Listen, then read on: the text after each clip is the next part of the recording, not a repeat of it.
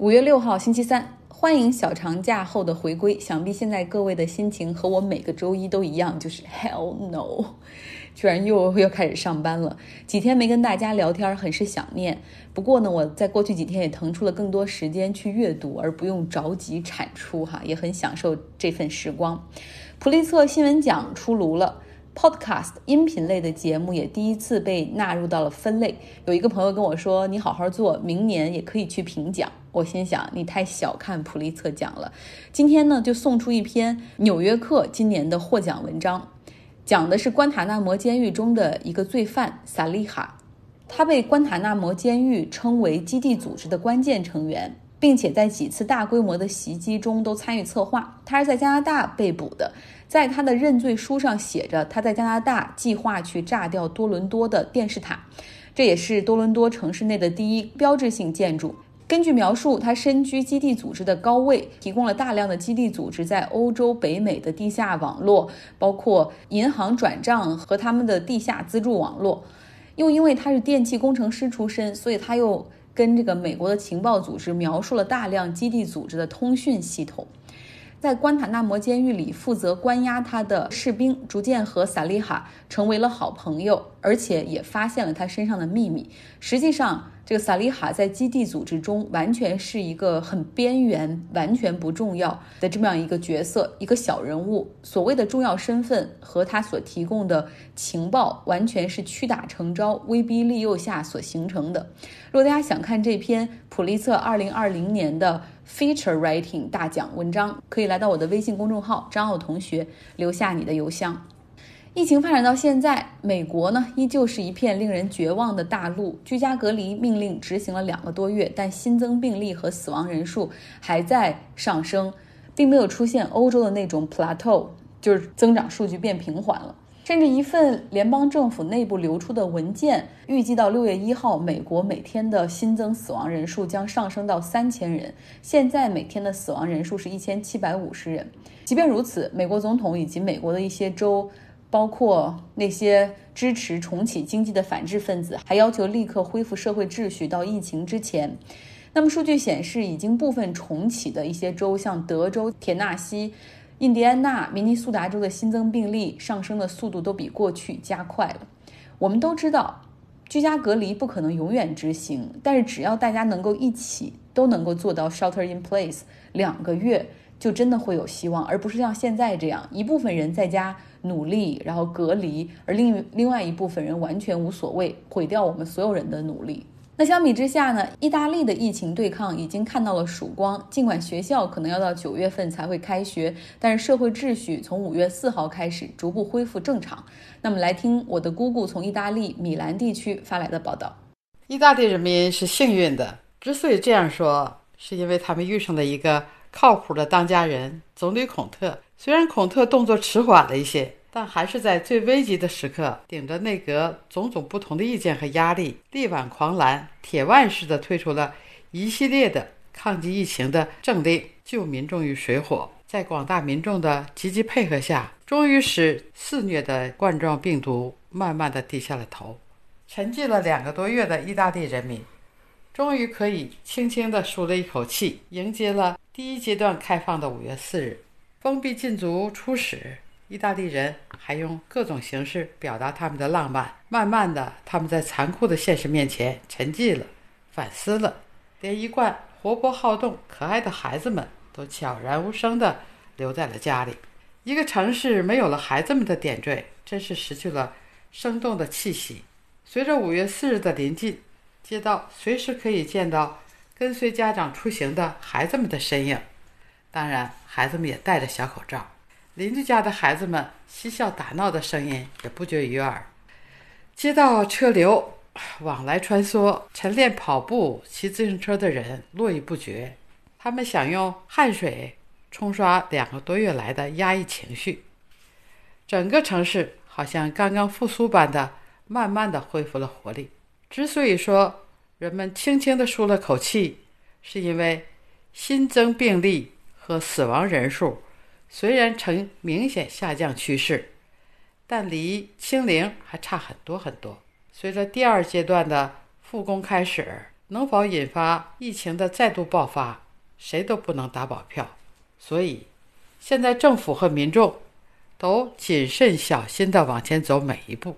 政府最近又出台了新的政令，比如出行及乘坐公共交通工具必须戴口罩、戴手套；公共交通限制乘车人数；公共场所必须保持社交距离；高铁乘车实行实名制等等，不一而足。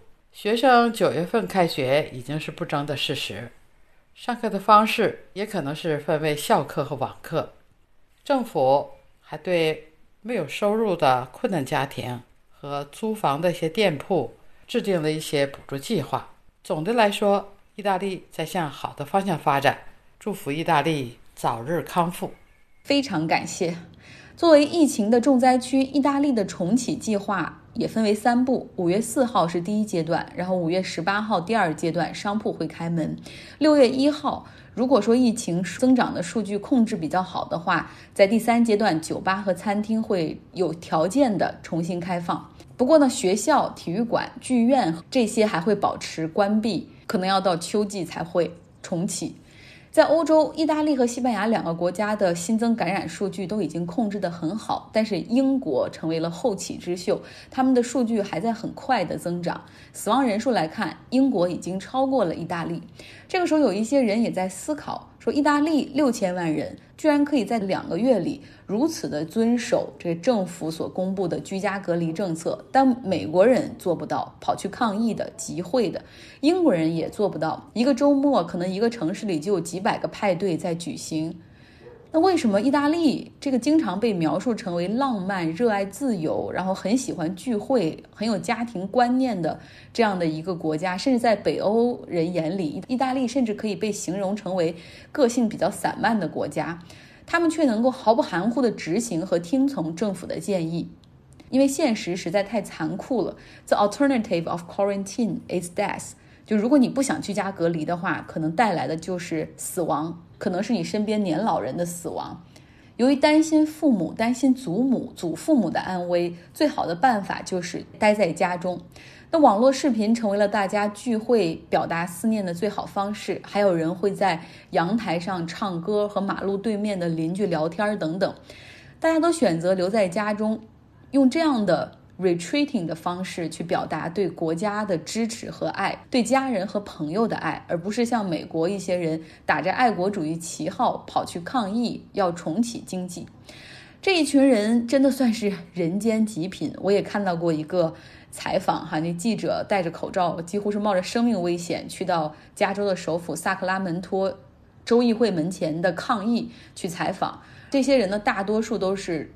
Trump 的支持者，好多人还带着孩子，也不戴口罩，他们唱着歌，肩并肩，要求重启经济。大部分这些人是阴谋论的支持者，很多人相信地球是平的，人类从来没有去过月球，5G 的铺设会加速病毒的传播，比尔盖茨是这次疫情的幕后黑手，还有人认为疫苗会害死更多人。地球不堪重负，需要这种病毒来清理人口过剩等等。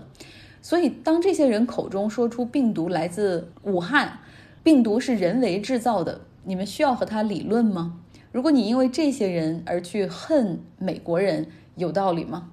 当然了，很多人也说哈，特朗普已经说了要公开调查，然后像他们的国务卿蓬佩奥、副国务卿那个会讲中文的，包括一些地方上的政客都说要调查，甚至还要赔偿。但是想一想，其实他们很多是出于自己 re-election 竞选要连任的政治目的。那至于澳大利亚，甚至欧洲几个国家也提出要调查。你可以有不同的方式去理解哈，有一部分人可能会理解成为说他们要栽赃要赔偿，这些人简直是忘恩负义的洋人。我们给你们捐了口罩，捐了呼吸机，向你们出口医疗物资，眼看疫情啊要结束了，抗疫快成功了，你们却翻过头来跟我们算账，要调查我们好吗？那我可以抵抵制你的商品，我们要限制你对你的医疗出口，让你彻底崩溃。这是一种理解方式。还有一种理解方式是，COVID-19 是人类二十一世纪经历的第一场真正意义上的大流行。它为什么会出现？怎么会从动物身上转移到人体？如何避免它不再发生？有很多疑问。这个时候就好像，比如说有那种国际航班的坠机事件，飞机上有不同国家的乘客。那最终空难事故的调查会有国际独立小组来介入，一是怕当地的调查会比较片面，有一些疏漏和隐瞒；第二个就是你真的需要查清楚是为什么，还一个公道哈。那所以说发生了一件事情，你怎么去解读，怎么去理解，最终会产生怎么样的观点？我希望大家更多的是基于自己的思考和价值观，而不是看到一两条非常激动人心的评论就被。带走了。美国居家隔离政策已经实行了两个月，政府部门像加州的州议会也已经通过网络和电话开始恢复远程办公和投票。美国的最高法院也开始远程审理案件了，大法官们和他们的这个书记员、辩护律师通过电话会议来连接。在昨天举行了第一次疫情之后的庭审，他们叫 oral argument。最高法院大法官罗伯茨来主持第一个案件，哈，其他的八位大法官他们是按照年龄的顺序先后来和律师来互动，因为也防止大家会就不停的 jump in 会打断。美国最高法院的审理和我国有些不同，他们的审理的速度会非常的快。通常的案卷和论点，就是这个律师们早就在之前提交给法官，在开庭之前，法官们都已经非常熟悉了，所以在庭上更多的真的就是 oral argument，就是不停的提问，然后律师来回答，而且法官们会不停的问，甚至会打断律师。只通常一个案件的审理时间也就一个多小时，所以说这个时候真的如果远程开会的话，还真的需要有一定的组织，这个节奏不要被打乱。在审理完了之后呢，九个大法官的和他们的助手会回去花时间来撰写最后的意见书。在未来的两周里面，美国最高法院计划要庭审十个案子，其中像五月十二号这一天，一天就会听三个案件的审理。尽管是电话庭审，全程也是会向公众来进行直播的。然后，如果错过了直播，事后也有全部的电话录音可以听。这次审理的案件是商标侵权案，酒店预订网站的平台 Booking 这个商标是否是可以受保护的 trademark 商标很有争议哈，因为 Booking 它是一个英文单词，既然是一个既有存在的英文单词，你应该保护它吗？这别人就不能用了吗？如果有一个网站叫 Hotel Booking 可以吗？他们还有一点要争论的就是，如果 Booking 它是一个单词的话，那 Booking.com 可不可以作为一个受保护的？这个商标虽然是这个首次的电话庭审，但是大法官们也都很表现的也都很很职业哈，并没有因为这是这二百五十年历史上第一次通过电话来进行审理案件，觉得很不同。律师们也经常是被法官们打断，然后从一个问题跳转到另外一个问题。他们故意挑选了一个这个不是那么重要的案件来测试电话来 oral argument 的效果。因为之后接下来的这两周里面还有比较重要的和有政治分歧的案件要审理，像特朗普政府是否有权让企业和大学去阻止他们的员工使用医疗保险进行 birth control 就避孕或者堕胎。另外呢，还有关于特朗普是否应该对国会和州里的像纽约州的调查提供他过去的税表，这些审理会引起更多的关注。美国最高法院呢，也很快会到了它每年的这种休庭季。它每年的开庭时间是从十月份一直到六月末七月初，然后从七月开始假期，法官们可以休三个月的假。不过呢，不知道到十月份开始正常庭审的时候，能不能够恢复 in person。美国最高法院它是在华盛顿 D.C.，就在 Capitol Hill 国会山的对面。它每个案件都会开放五十个。公共旁听的席位就基本上是先到先得，你会在门口有一个队，你在那儿排队。伊朗今天宣布启动货币更换，他们的里亚尔将在两年之内被土曼取代。不只是换名字，更重要的是，其实要换这个，要去掉四个零，一个土曼会等于一万里亚尔。这样的话，就希望可以避免百姓们拿着一兜子钱去购物的尴尬。其实从特朗普上任之后开始重启对伊朗的制裁，伊朗的货币里亚尔已经贬值了百分之六十。那伊朗央行也表示说，新的货币去掉四个零，可以使金融的周转、转账以及商业购买更加简单化，不用担心标错零。伊朗会用两年的时间来逐渐回收它的里亚尔，从而去大规模的推行土曼。其实呢，启动新的货币早在二零一六年的时候就有提出，但是现在好像到了这个可以换的时机，因为美国的制裁和疫情比较严重，使得伊朗经济越发的糟糕，通货膨胀已经高到不堪重负，货币贬值也很严重。那现在呢，大概一美元可以兑换四点二万的里亚尔，换了以后就可以变成一美元兑换四点二的土曼。反对者也有哈，他们主要有两个观点，第一个就是。更换货币，政府又需要一笔新的开支。现在伊朗本财年的赤字率已经高达百分之三十到百分之五十了，现在是一个好的时机吗？第二个问题就是这个货币本身没错，这个问题出在经济上。过去从其他国家类似的情况看来，成功的经历应该是搞好经济，然后你再去搞你的货币，而不是一味的去调整货币。失败的案例有津巴布韦，他们调整了新的货币，依旧没有办法能够阻挡货币贬值和通货膨胀，最终他们放弃了自己的货币，而直接使用了美元。那今天的最后，我们也要来听一下我们在德国的好朋友 Jessica，她在德国最近的一些经历，又是跟看病有关哈，但是同时也折射出很多德国社会一些有趣的地方。大家好，我是 Jessica。经常听《倾听全球》的朋友，也许会知道，我上个月的时候身上出疹子，在过去的一个月时间涂抹了医生开具的一些药，但并没有发现有太多的好转。昨天去检查了第二次，医生开具了转院单，这里叫 u b e r w e i s u n s s h i n e。在德国开具转院单以后，可以直接去大医院看病。其实个人也是可以直接去的，但是预约时间会久一些。他在上面给出的建议是，用过他开的药膏几乎没有好转。他用的单词是 hardly get better。于是请求大医生能进一步诊断。他还告诉我说，大医院有检查设备，能查出来具体的过敏源是什么。拿到转院单以后，我就开始犹豫，到底下一步应该怎么办？是应该继续去阿里健康上面在线问诊？或者说，把阿里健康问诊上面给出的药单在德国想办法买到，因为那些是处方药，需要医生开具证明才可以买到的。最后呢，就是去医院做检查，朋友果断建议我要去大医院检查。于是挂断电话以后，立即预约看病的时间。这里叫 Terminmachen。接电话的护士说可以直接过来。医生到十二点下班。我想也许是 COVID-19 的原因吧，因为之前听说预约大医院看病要等好久呢。于是立马赶到了医院。在这边看病的话，是可以直接去相应的科室。比如说像我是需要去皮肤科，那么就是去 Clinic when the Polyclinic for Dermatology。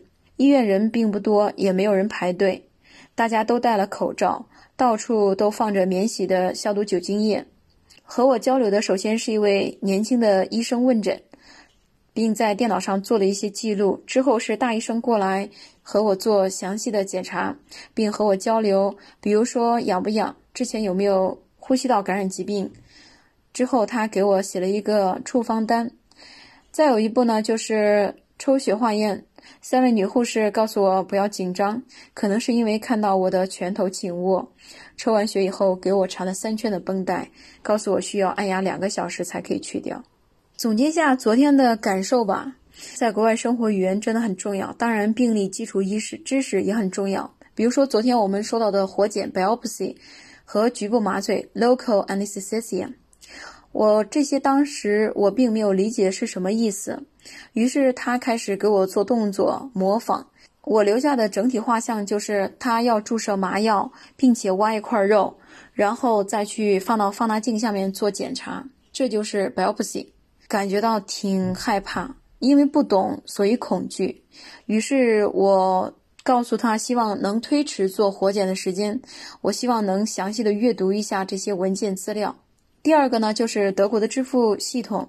昨天因为需要支付二十一点四四欧的检查费，我带的一百欧没有找出来，出医院换钱用掉半个小时。先是到楼下的药店 Apotheke 里面求人家，希望他们能给我换一下钱。他们说现在并没有很多的零钱。最后去后面的一个房间里面转了一圈，然后给了我两个五十欧的。于是我又到旁边的护肤品店。当我说出 Vexal 这个单词的时候，服务员就没有再看我了，而且嘴里面说建议你去旁边的 Bloom Shop 看一下，也就是花店。我到了花店以后，老板正在整理花，本来是笑脸相迎，结果听到我说 Vexal，也就是换钱的意思，马上变成了 We have a Canada 的 Kina，两眼直视我，心里。又好难过，又好很说不出来的感觉。为什么没有在刚才的药店买一个小东西，比如说一欧，然后把钱破开呢？可能是在国内的支付太轻松了，不到一分钟的时间。大家一定也想不到德国的支付系统还是这么守旧吧？这时我又想到了之前吐槽过的德国银行，难道这些不都是德银可以改善的地方吗？为什么还看不到一点行动？第三点呢，就是整个看病的流程也是有一点小的不适应，因为自己对这个他们的医疗体系并不是很懂。在这边是没有前台，也没有集中的挂号的地方。比如说像我所理解的门诊中心，里面会有咨询台，有挂号，需要去科室看医生。然后我到这边的话，就是直接去了相应的门诊。皮肤科在里面进行 onmeldon 注册个人的信息、地址、电话和保险公司。注册完以后开始看病，中间也有过签字。到最后我问护士一共花了多少钱，他说他也不知道，账单会邮寄过来，并且告诉我也可以问一下保险公司。那么大家发现了没有？其实整个流程是没有结账的环节的。我猜也许是因为有医疗保险，在德国是全民医保。也许医院对的是背后的保险公司，所以他不太担心病人会欠费。作为个人在异国他乡生病是一件很折磨人的事情，心理和身体都会有很大的压力。回到家里，听着窗外车来车往的声音，感觉好吵，心里烦躁。之前打开窗户，看到车辆疾驰而过，觉得整个城市都好有生机。现在只想把窗户关上，窗帘拉上，只听得见钟表的滴答声。跑了一个上午，回到自己的房间，整个人都放松了下来。倦意来袭，也顾不上吃点东西，就睡着了。今天节目就是这些，明天会跟大家更多的会讲一个人，德国总理默克尔他身上的一些特质。好了，祝大家新的一周有一个愉快的开始。